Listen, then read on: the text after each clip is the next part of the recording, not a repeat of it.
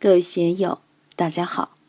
今天我们继续学习《禅说庄子外物》，道家修行的大圆满程序第二讲：人公子钓金与孔子受教最后一部分。大家可以通过查看本段声音简介了解学习内容。让我们一起来听听冯学成老师的解读。与其欲尧而非桀，不如两忘而避其所欲。这就是庄子真正的主张了。中国社会两千多年了，一谈尧舜就是圣君，桀纣就是暴君，但就是这么一种是非批判，也会给国家带来很多麻烦。那些古代的思想家肯定是欲尧而非桀。但欲摇非桀也会引起当朝皇上的不满，你这是什么意思？我是节纣吗？好了，诽谤罪就来了。社会上就有是非，就有荣辱，就有利害，就有规范人的种种规则了。不仅仅朝廷上是这样，实际上我们身边也是这样。阿春、贤令，你们的小圣人多好啊！你们自己带孩子，现在就开始给儿子规范了。小孩子刚生下来是一个纯自然之物，是自然生命。从自然生命到社会生命的过渡，首先就是父母给他一种是非标准。这种是非标准就是这样可以，那样不可以；这样就乖，那样就不乖。我们从婴儿开始就这样了。然后到了幼稚园、小学、中学，学校教育他们这样不行，那样才行。实际上也是欲摇而非结的一种普遍形式。我们永远都处在这个是和非的过程之中，并且一直在我们的社会生命之中运行，在我们的精神生命中运行。学佛的人当然要依法奉行，不依法奉行。就谈不上学修佛法，但这一切仅是在佛所说法的圈子里转，没有进入即非佛法。当你从佛所说法中明白了即非佛法，才知道后面的是名佛法。《金刚经》的这三句，很多学佛的人并没有明白其中的真实含义啊。所以，庄子的高明之处就是。不如两忘而避其所欲。真正的佛法到了高明处，两边三际断，还是要把你学的东西不断的否定，不断的提升。如来以法喻法，法且当舍，何况非法？非法当然要舍，正法呢？正法也要舍。这和庄子所说“不如两忘”是一致的。善也忘，恶也忘。是也忘，非也忘。谈经里不是要不思善，不思恶吗？避其所欲，还要什么名誉呢？你是菩萨，修行好；你是圣人，你是君子，需要这个吗？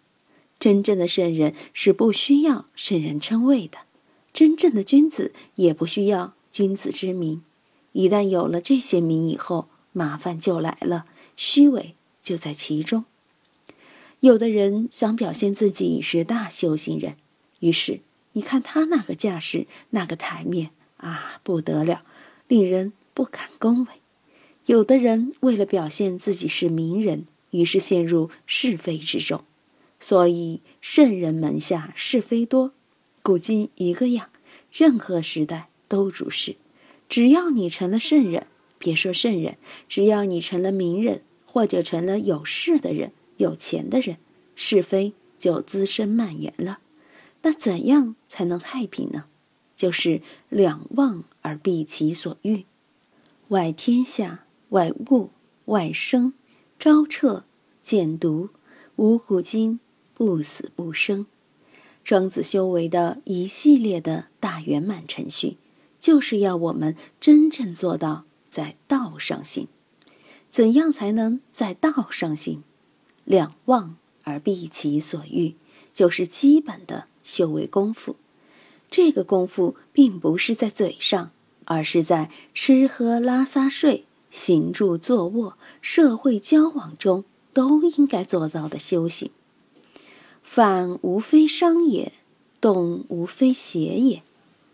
庄子的用语经常是后人看了不知所云，非得看注解，看高明的注解。反就是道家学说里面的反自然。反我们的自然性，我们的人性本来如是，但社会性会扭曲我们的自然性，会伤害我们的自然性，这个是一目了然的。社会性越发展，自然性就越缩小、越萎缩。古人在注释中说：“反于物性，无不受损；搅动心灵，皆非正法。”所以。反无非商也，动无非邪也。易经里面说：“吉凶毁令者，生乎动者也。”动，我们身体动，首先是心动，是意识之动。动无非邪也。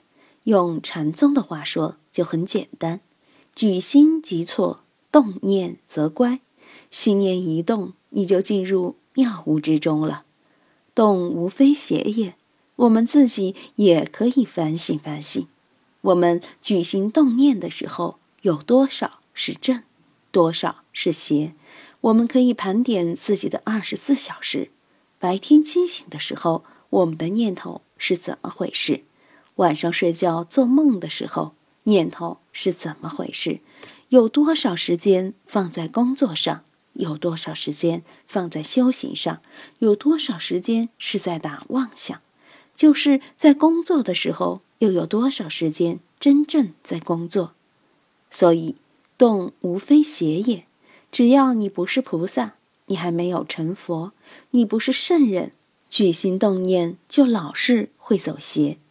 真正的道人，悟了道、证了道的人，他不论怎么说都是对的，不论怎么想都是对的，处处都是道，处处都是般若，处处。都是菩提，他就能展现和达到“青青翠竹尽是法身，郁郁黄花无非般若”的这么一种境界。